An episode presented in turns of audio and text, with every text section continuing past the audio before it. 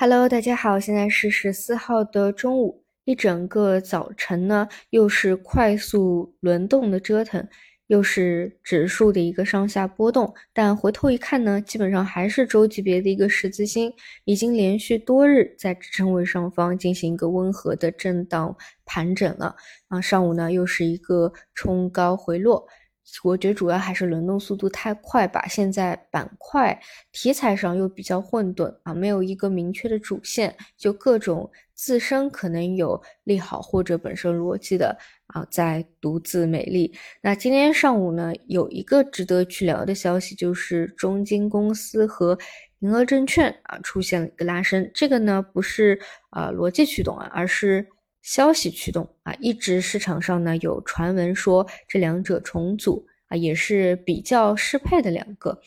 像中金呢，它是国内最大投行之一，本身国际化做得非常强。而像银河呢，啊可能往年比较多，但这两者体量不在级别啊。像中金是收入也是最高的，还是要看后面到底能不能够顺利的实施。那。不是说整个板块逻辑的一个驱动或者起点啊，当然板块也会跟随有一个拉升，啊，但是呢，嗯，如果看到有辟谣的话啊，盘中又去拉了一个板的话，又指不定啊下午会有什么波动。整体呢，我觉得还是因为上午各个板块各种消息轮动太快了，又没有一个明确的主线，所以导致不到下午又出现了一个回落啊，到现在平盘的一个状态。就啊，我还是觉得就这个位置还是比较呃，从短线啊来说的话，就是会比较混沌。但中期来说的话，如果只要能够在这个短期支撑位上撑得住啊，就是看它短期方向的一个选择，是继续上攻一下啊，叠加着中美关系缓和的边际预期，再去往上拉一拉这个超跌反弹的波段。